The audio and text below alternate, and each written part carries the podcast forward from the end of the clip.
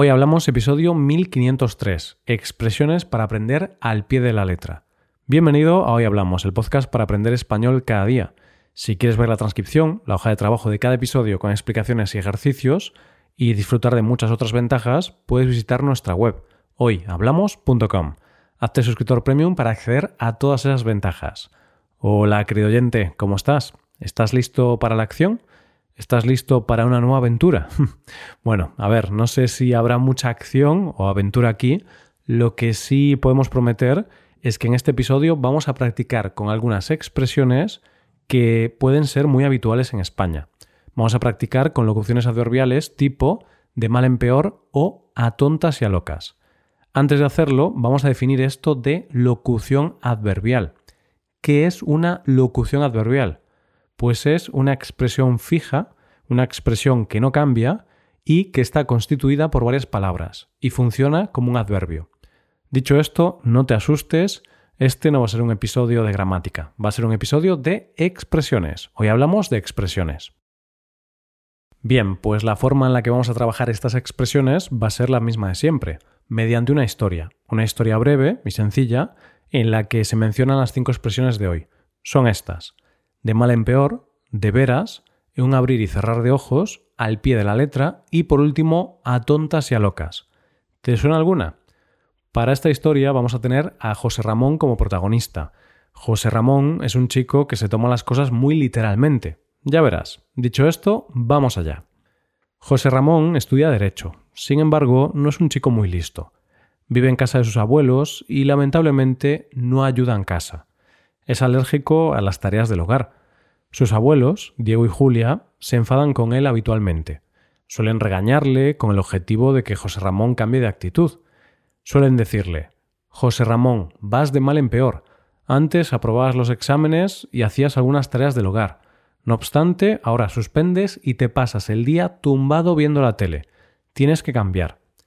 José Ramón siempre dice lo mismo.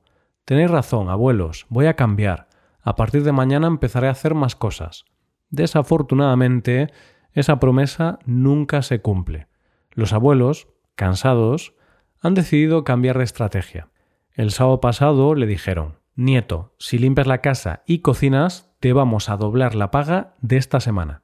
¿De veras? les dijo alegremente José Ramón. De veras, le respondieron sus abuelos. José Ramón estaba viendo un partido de fútbol en la cama pero al escuchar la propuesta de sus abuelos, se levantó y empezó a prepararse para limpiar la casa. En un abrir y cerrar de ojos, se puso la ropa vieja, que tenía tirada por la habitación, unos guantes y una mascarilla. Los abuelos se quedaron boquiabiertos al ver el cambio de actitud de su nieto. El problema de este chico es que no sabía cómo hacer las cosas, y además se lo tomaba todo al pie de la letra. Por ejemplo, sus abuelos le dijeron José Ramón, quita la mesa, con el objetivo de que la limpiara, pero éste empezó a quitarla del salón, es decir, a llevarla a otra habitación. No sabía lo que significaba quitar la mesa. Le pasó algo similar con la orden lava el suelo con agua. José Ramón, en lugar de utilizar la fregona y fregar el suelo con agua, tiró una gran cantidad de agua al suelo. Estaba un poco perdido. Se lo tomaba todo demasiado literal, al pie de la letra. Le pasó lo mismo al cocinar. Sus abuelos le dijeron pon la lasaña en el horno y José Ramón puso la lasaña en el horno, pero no encendió el horno. Él solo puso la lasaña en el horno. Sus abuelos, hartos de que su nieto lo hiciera todo a tontas y a locas, sin pensar, le dijeron Nieto, vete a la habitación a estudiar, no te preocupes, nosotros seguiremos haciendo las tareas a partir de ahora. Así fue como José Ramón se ganó unos euros extra e hizo que sus abuelos nunca le volvieran a pedir ayuda. Bueno, bueno, en defensa de José Ramón tenemos que decir que él al menos lo intentó, intentó cambiar. Sin embargo, los resultados no fueron los mejores. Pues vamos a empezar ya a tratar las locuciones adverbiales que hemos visto en el texto. La primera ha sido de mal en peor. Se ha utilizado cuando Diego y Julia le dijeron a su nieto lo siguiente. José Ramón, vas de mal en peor. Antes aprobabas los exámenes y hacías algunas tareas del hogar. No obstante, ahora suspendes y te pasas el día tumbado viendo la tele. Nos queda claro que José Ramón va de mal en peor, pero ¿qué significa que alguien o algo va de mal en peor? Pues que empeora, que pasa de una mala situación a otra mucho peor. Imagínate que decides ir a la montaña. Quieres hacer senderismo, pero no has mirado la previsión meteorológica. Cuando estás en la montaña empieza a llover. Y claro, no estás preparado, no esperabas que lloviese. Continúas caminando con la esperanza de que deje de llover, pero no lo hace. Pocos minutos después empieza una tormenta eléctrica. Sí, se puede decir que el día en la montaña va de mal en peor. Ya lo dice el refranero español, toda situación es susceptible de empeorar. Dicho esto, pasemos a la segunda locución o expresión del día, de veras. Este es el fragmento. Nieto, si limpias la casa y cocinas, te vamos a doblar la paga de esta semana. ¿De veras? les dijo alegremente José Ramón. De veras, le respondieron sus abuelos. Con esta apetecible proposición, los abuelos de José Ramón intentaron que su nieto moviera el culo de la cama, y lo consiguieron. ¿Qué significa de veras? Pues en este caso es muy similar a la palabra que quizás estés pensando. Veras significa verdad o realidad. Entonces, la expresión de veras significa de verdad, de manera cierta.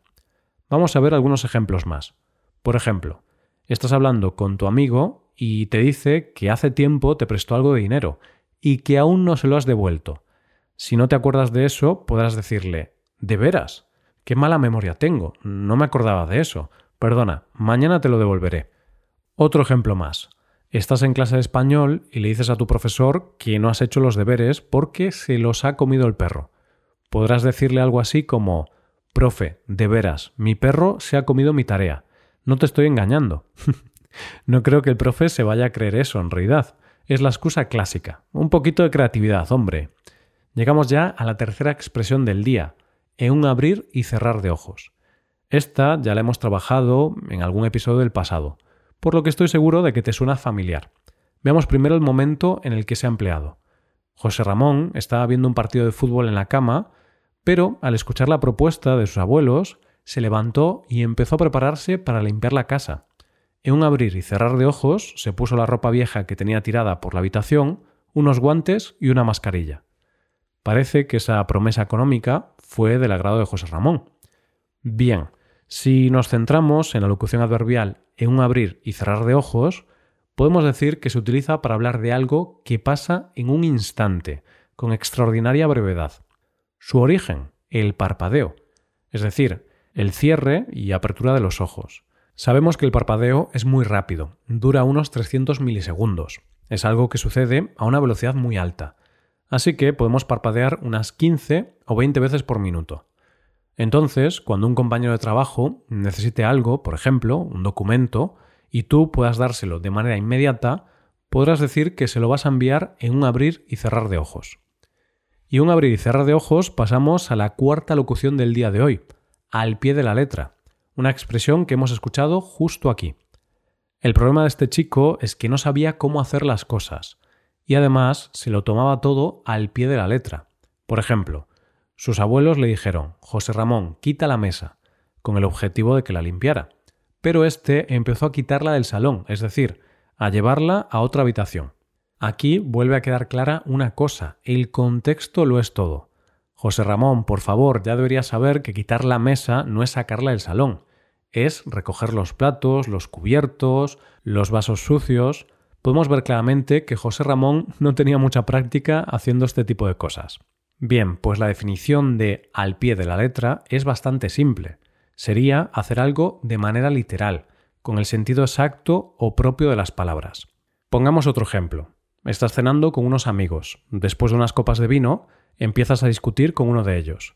Después de unos minutos de discusión, le dices con un tono de enfado, Vete a freír espárragos.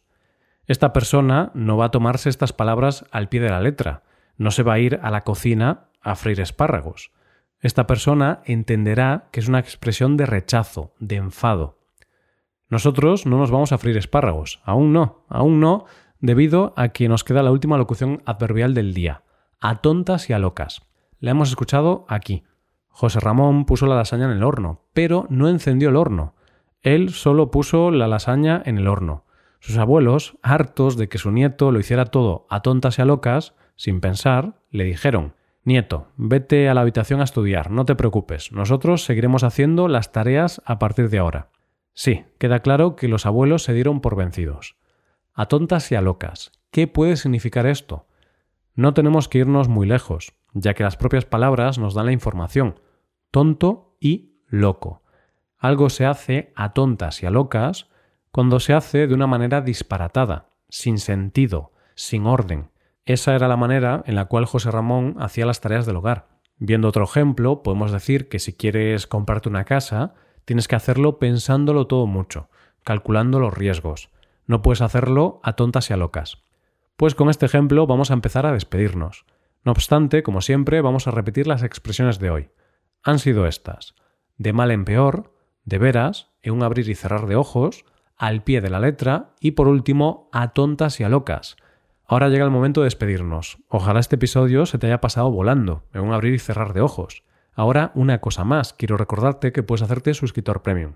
De esta forma te puedes beneficiar de múltiples ventajas, como la transcripción de los episodios o la posibilidad de practicar con actividades, entre otras cosas. Así que ya lo sabes, búscanos en nuestra página web hoyhablamos.com. Muchas gracias por escucharnos, nos vemos en el episodio de mañana con más noticias en español. Pasa un buen día, hasta mañana.